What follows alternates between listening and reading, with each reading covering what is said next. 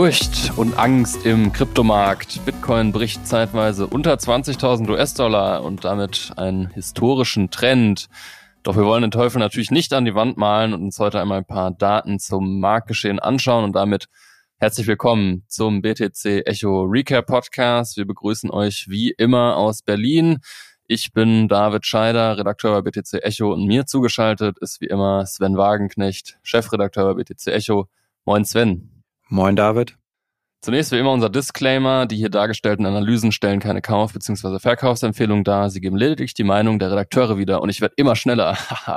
ähm, und wir möchten unsere Review-Kampagne bewerben. Schaut doch mal bei uns auf die Website unter btcecho.de slash reviews. Da haben wir Broker, Börsen, Hardware, Wallet, Steuertools und allen möglichen anderen wichtigen Kram im Bitcoin- und Kryptosektor mal ziemlich ausführlichen Reviews unterzogen und uns würden da natürlich auch eure Erfahrung, eure Meinung zu Ledger, Trezor, Coinbase, Kraken und Co. interessieren. Habt ihr gute Erfahrungen gemacht, habt ihr schlechte Erfahrungen gemacht? Das könnt ihr uns sagen, schreiben auf btc-echo.de slash reviews. Und damit ähm, wollen wir auch gleich schon reinstarten. Wir haben heute ein paar Themen für euch vorbereitet. Unter anderem geht es um ähm, ein paar Daten im Bitcoin. Äh, Markt kann man sagen, es geht um den Fear and Greed Index. Wir sprechen einmal mehr über Elon Musk und seinen absoluten Lieblingshundecoin, Dogecoin. Ähm, es gibt Updates um Celsius, den Landingdienst, den wir auch letzte Woche schon mal angerissen haben da bahnt sich tatsächlich eine ja, interessante Entwicklung an. Es gibt um einen Short Squeeze des Cell-Tokens, des ähm, eigenen äh, Tokens, der ziemlich nach oben geschossen ist. Ähm, starten wollen wir aber mit einem Bitcoin-ETF, aber nicht gerade der ETF, den alle erwartet haben, oder Sven? Nein, aber passend zur Marktstimmung ist der ETF schon, würde ich sagen, denn es handelt sich um einen ersten Short-ETF, also der auf fallende Kurse sozusagen setzt. Er ist von einem bekannten Emittenten, nämlich ProShares. Die hatten auch den ersten Bitcoin-ETF herausgebracht. Aber ja, es ist halt nicht ein toller ETF, es ist nämlich ein Future-basierter ETF, also auch dieser Short-ETF, den es jetzt gibt am Markt. Und das ist, wie ich ja schon öfter auch erzählt habe, finde ich ein sehr ungünstiges Konstrukt. Ich halte da offen gestanden gar nichts von. Ähm, man hat ja nicht eben Bitcoins sozusagen hinterlegt, sondern man bedient sich der Futures an den Märkten, die eben hochreguliert sind, aber eben auch gemanagt werden müssen. Und das bringt zusätzliche Kosten und auch Risiken mit sich, die meiner Meinung nach echt unnötig sind. Und daher wird gesagt, wird dieser ETF, zumal er eben auch Short ist, jetzt nicht für große Jubelstimmung sorgen an den Märkten, auch wenn es sicherlich eine gewisse Nachfrage dazu gibt. Denn viele denken jetzt vielleicht, das geht noch weiter runter mit Bitcoin. Es ist ja eine ganz katastrophale Stimmung und da ein hochreguliertes Short-Produkt zu haben als ETF, das ist vielleicht schon für den einen oder anderen interessant. Ich persönlich sagte aber auch immer, ähm, wir haben in der Dachregion zwar keine ETS auf Kryptowährung, dafür aber auch sehr gute ETPs. Also wer eben Token und Wallet ja so gar nicht mag und immer mit seinem klassischen Wertpapierdepot arbeiten möchte, der kann eben auch auf Exchange Traded Product setzen. Die sind eben etwas anders ausgestaltet. Da ist das kein Sondervermögen. Das ist also, wir haben ein zusätzliches Bonitätsrisiko in dem Fall bei diesen Kryptowertpapieren oder Kryptoprodukten. Ähm, dennoch können die auch sehr sicher sein, kostengünstiger sein und eben auch physisch besichert. Das heißt, dort brauche ich keine Futures, sondern habe eben wirklich auch Bitcoins hinterlegt. Also wer da Interesse hat, ähm, gerne mal anschauen.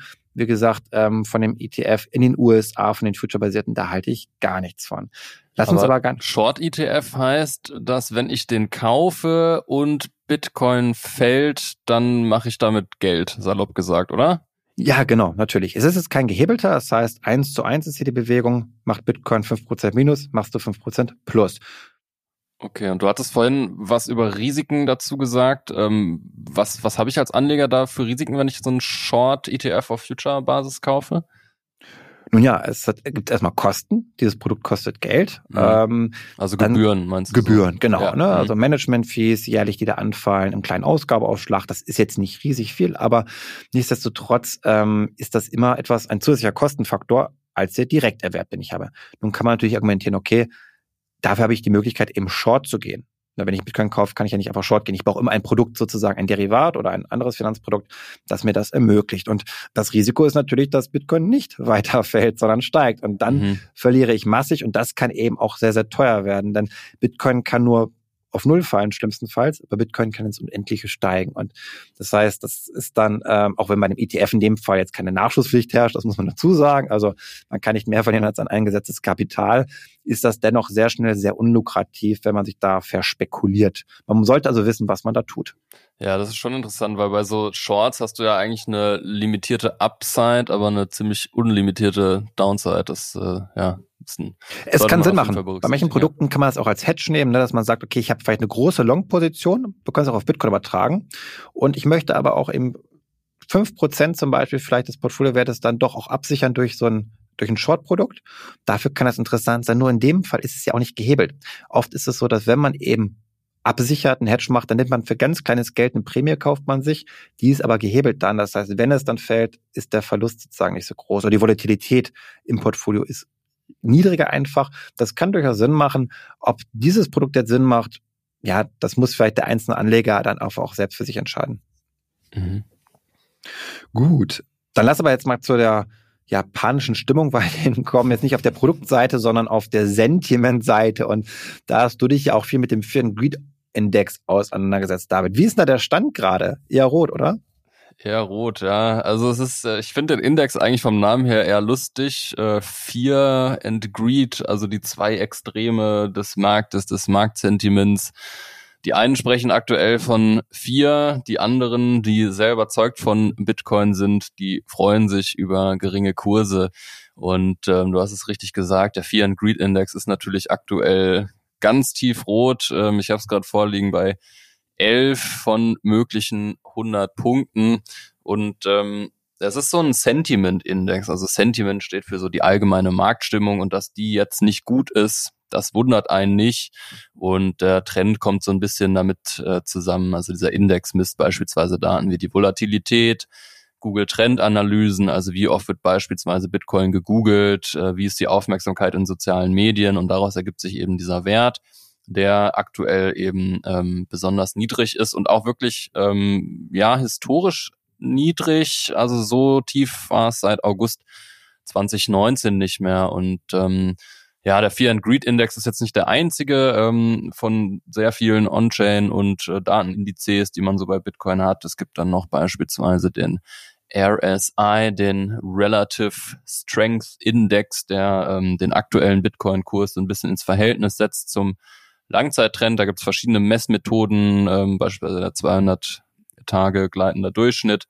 Und wenn man den nimmt, also den RSI aktuell, dann ist Bitcoin wirklich historisch schlecht. Aktuell liegt er nämlich bei 39,82 und ähm, im letzten Boden vom ja, Bear Market ähm, ist Bitcoin eigentlich so bei einem RSI von 41,92 schon wieder gebounced. Ähm, da war der Boden erreicht und jetzt sind wir eben noch tiefer. Ähm, ja, da kann man jetzt so seine Schlüsse draus ziehen. Wenn man langfristig bullish ist auf Bitcoin, dann ist das vermutlich ein Traumterritorium, um aktuell nachzukaufen. Ähm, Genau, also natürlich keine Anlageberatung, aber ja. Genau, David, das ist gut, dass du es nochmal gesagt hast. Ne? Das ist, müssen wir immer reinbringen, so zur Sicherheit, uns abzusichern, auch wenn wir immer sehr meinungsstark ja auch sind. Und ich bin auf jeden Fall ein Riesenfan, muss ich sagen. Ich bin für den Green Index finde ich so toll, weil wir wissen aus der Erfahrung, dass immer diese Extrempunkte irgendwann wieder umkehren werden, dass wir immer den Weg zur Mitte wieder haben.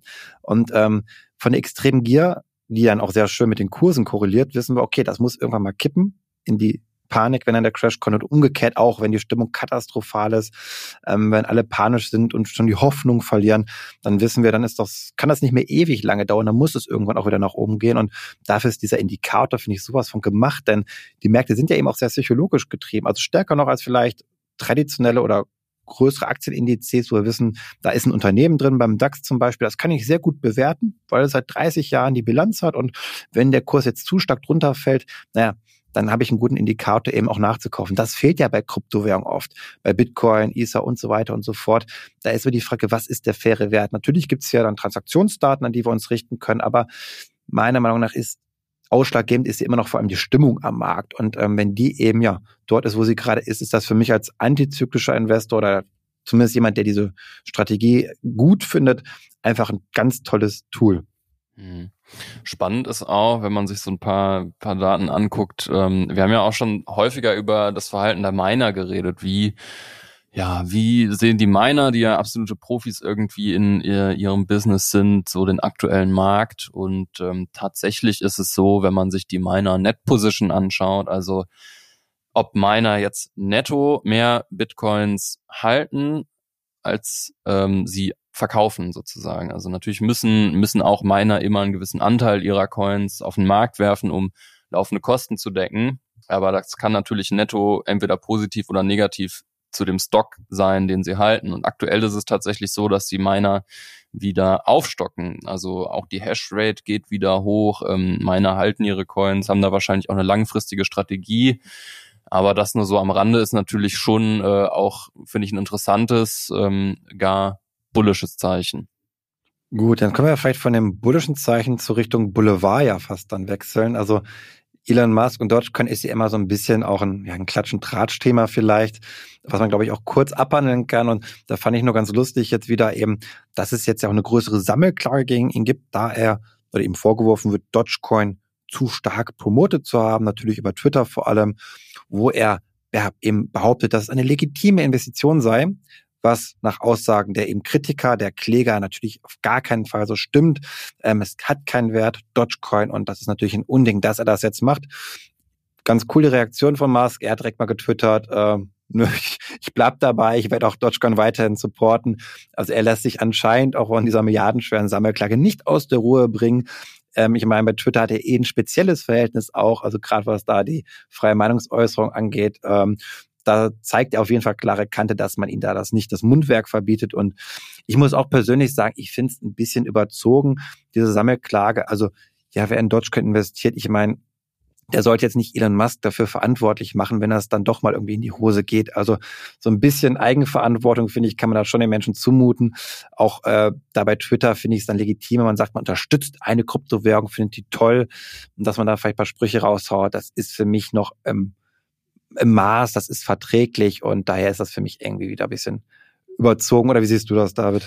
Ja, ich finde schon interessant, der Kontext ist ja auch, oder der Kontext, der mir gerade so ein bisschen eingefallen ist, ähm, Elon Musk hatte ja schon häufiger auch Schwierigkeiten so mit der SEC, die ihm in Bezug auf Tesla zumindest so Marktmanipulation vorgeworfen haben, dass er durch Tweets bewusst den Tesla-Kurs pumpt und so. Und da sieht man schon, dass ja irgendwie Influencer auf großen Plattformen ähm, ja auch so, wenn es um Investments und Geldanlage geht, dann schon auch einen massiven Einfluss haben.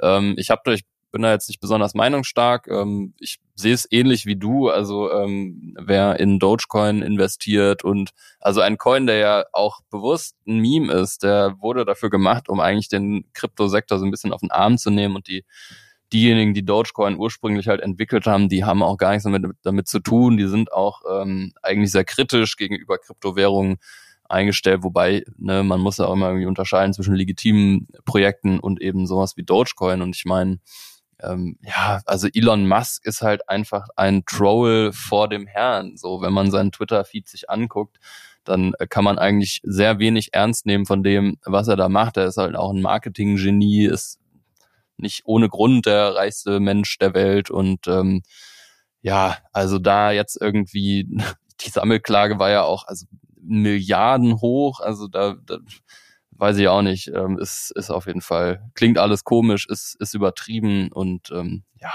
Glaube, ich mache mal einen Haken dran, David, würde ich jetzt einfach sagen. Ähm, wie gesagt, Verbraucherschutz ist wichtig, aber man kann es jetzt bei Twitter da auch ein bisschen übertreiben an der Stelle. Aber lass doch vielleicht zu einem anderen auch Skandal kommen, der uns ja in den letzten Tagen mal schon extrem beschäftigt hat, euch alle da draußen auch. Und das ist Celsius. Und daher hast du noch ein Update für uns, David. Genau, also ähm, es klang ja letzte Woche schon so ein bisschen an. Da hatten wir auch über Celsius gesprochen, deswegen will ich es nicht nochmal komplett aufrollen, aber für diejenigen, die letzte Woche nicht zugehört haben, vielleicht ganz kurz der Abriss. Also Celsius ist ein Lending-Unternehmen. Ähm, Lending-Dienst heißt, du kannst Kryptowährung da einlagern und kriegst darauf Rewards, sogenannte also Zinsen eigentlich im Prinzip. Du kriegst immer, wenn beispielsweise wenn du ein Bitcoin anlegst, kriegst du darauf was auch immer fünf Prozent Zinsen in Bitcoin auch. Und ähm, also funktioniert ähnlich wie eine Bank und hat deswegen auch unter anderem ähnliche Risiken, Probleme wie Banken. Und eines dieser Probleme ist letzte Woche aufgetaucht, nämlich ähm, die haben die Abhebung eingestellt. Also diejenigen, die auf Celsius ihre Coins und Token angelegt haben, konnten die nicht mehr auf private Wallets abziehen. Und das ist natürlich, ähm, dafür ist der Kryptosektor und vor allem speziellen Bitcoin auch nicht entstanden, um dann eben diese Abhängigkeit von Drittparteien zu haben. Aber ähm, Celsius gibt sich eben, und das ist eben jetzt das Update, was kommt, noch nicht so richtig geschlagen und haben sich jetzt auch Verstärkung reingeholt. Beispielsweise unterstützt die Citibank bei Beratungen. Unter anderem wird da auch das Angebot von Nexo debattiert, einem eigentlich Konkurrenzunternehmen, was angeboten hat, die Assets von Celsius den abzukaufen. Also ähm, Assets sind ja noch da, also das Unternehmen hat offensichtlich nicht genug Liquidität, aber schon auch noch Vermögenswerte, dass es nicht pleite ist und diese Pleite will auch abgewendet werden. Dann gab es auch ein Angebot von Bank to the Future, das ist so ein Krypto-VC-Fund, die verschiedene, verschiedene Unternehmen investiert haben, ähm, unter anderem auch andere Lending-Unternehmen wie BlockFi. Und die haben auch schon angeboten, dass sie da Celsius unter die Arme greifen mit Liquidität. Und da war, stand tatsächlich ein ganz interessanter Vorschlag im Raum, der auf so die Rettung von Bitfinex 2016 zurückging. Damals wurden 120.000 Bitcoin von Bitfinex geklaut. Also das war schon damals eine ziemlich heftige Summe, umgerechnet heute noch doch viel größer.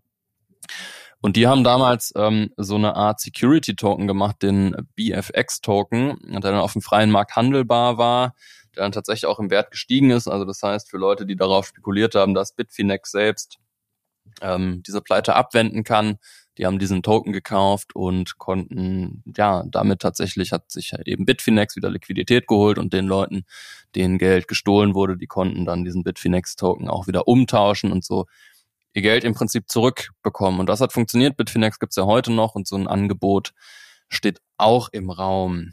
Ähm, und auf der Habenseite von Celsius ist vor allem auch Celsius Community, also die Leute, die da ihr Geld angelegt haben, die natürlich logischerweise ein großes Interesse daran haben, dass das Unternehmen überlebt, weil sie sonst ihr Geld nicht zurückbekommen werden. Und die ja, rotten sich gerade so ein bisschen auf Reddit zusammen und ähm, initiieren sowas, was wir vor ein, zwei Jahren schon mal hatten mit dem R Wall Street Bets Short Squeeze. Ähm, also so eine Art Internet-Meme-basierter ja, Versuch fast schon der Marktmanipulierung. Und da verabredet man sich nämlich den Cell-Token, also den, den Celsius-Token, den nativen Token des Celsius-Ökosystems eben zu kaufen, um dadurch den Kurs dessen nach oben zu pumpen.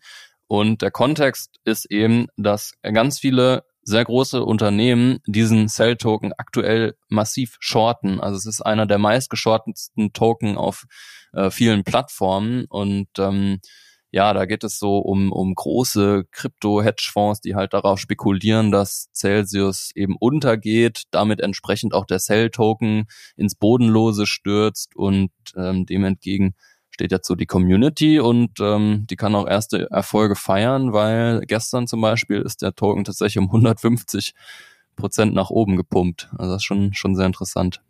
Das ist generell spannend, dieses Phänomen Short Squeeze. Ich meine, wenn man es jetzt bei solchen Projekten, die wirklich hart angeschlagen sind, auch wie bei irgendwelchen kurz vor der Insolvenz stehenden Unternehmen, damals bei Aktiengesellschaften, wo natürlich schon übertriebene Short-Positionen rausgespült werden können aus dem Markt, die also over-leveraged sind und wo es dann reicht, eben noch ein bisschen den Kurs ansteigen zu lassen, dass die ihre Short-Position sozusagen äh, ja, nachschießen müssen und dann teuer sozusagen kaufen müssen und das einen dynamischen Effekt, sage ich mal, gibt, der dann zu diesen Preis-Spikes dann führt. Und das eine ist Celsius-Token, das andere, was ich was ja auch diskutiert wird, manchmal ist bei Bitcoin ja auch, also selbst bei einem ganz großen Asset wie Bitcoin ist es theoretisch denkbar, dass wenn wir eine Übertreibung auf der Short-Seite sehen, weil viele glauben, der kann ja eh nur noch fallen, also mache ich noch mal mehr Leverage auf Short, dass dann doch mal die Gegenbewegung kommt und dann kann es eben heftig nach oben ausschlagen.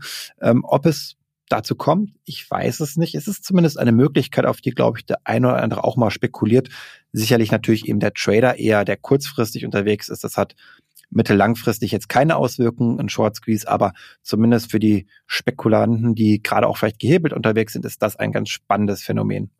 Ja, es ist tatsächlich aber auch in dem Fall gar nicht so easy, Celsius-Token zu shorten, weil der Markt dafür ziemlich ausgetrocknet ist und wie ja am Anfang auch schon gesagt wurde, ähm, Celsius zahlt aktuell nichts aus. Ein Großteil dieser Cell-Token hält halt Celsius und das ist schon interessant, weil ja, wenn man sich mal anguckt, wie häufig so Short-Positionen funktionieren, ist nämlich, dass man sich die das Asset leiht bei einem Market Maker oder sonst wie und dann eben, wenn das Asset fällt, ähm, günstiger zurückverkauft und den Unterschied dann einsteckt. Das ist dann, hat man irgendwie einen Gewinn im, im Shorting gemacht. Wenn das aber nicht aufgeht, dann ähm, muss man ja diese Token irgendwo anders beziehen und teurer zurückkaufen. Und wenn eben der Markt dafür gar nicht da ist und ähm, ja, der Preis eben steigt, dann werden da eben massive Aufpreise dafür bezahlt, um die Positionen eben irgendwie nicht liquidieren zu lassen. Und dann hat man halt so eine extreme Kursreaktion nach oben, wie wir sie ja auch vorgestern gesehen haben.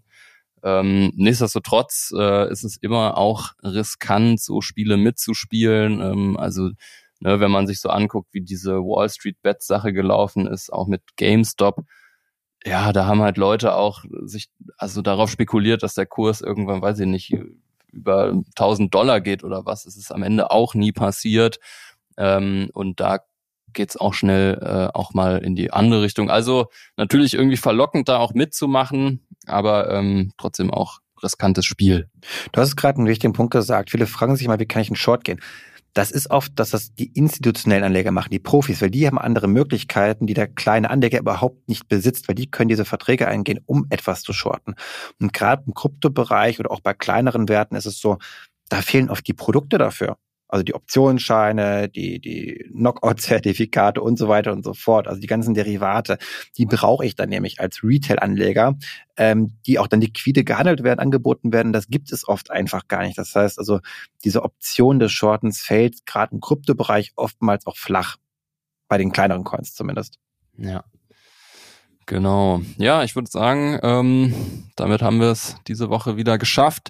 Wie gesagt, also ähm, so die ganzen Indikatoren, die wir auch vorhin genannt haben zum Bitcoin, die findet ihr auf BTC Echo. Ähm, packen wir euch auch in die Show Notes, wenn ihr es nochmal nachlesen könnt. Häufig ist es ja einfacher, wenn man dann so Charts vor sich hat, ähm, um dann so mal nachzugucken, auch so im Langzeittrend, äh, wo befinden wir uns gerade. Und das ist, glaube ich, irgendwie ganz wichtig, dass man da eben auch Ruhe bewahrt, auch bei so wirklich extremer Volatilität. Und ähm, ja, dass Bitcoin jetzt so weit gefallen ist, hat, glaube ich, auch viele hartgesottene Bitcoiner schon auch überrascht. Nichtsdestotrotz, ähm, ja, sind wir wohl bei BTC Echo auch alle davon relativ überzeugt, dass es dann irgendwann in die andere Richtung geht. Und genau, schaut da einfach mal rein. Artikel sind in den Show Notes und wir hören uns wie immer nächste Woche.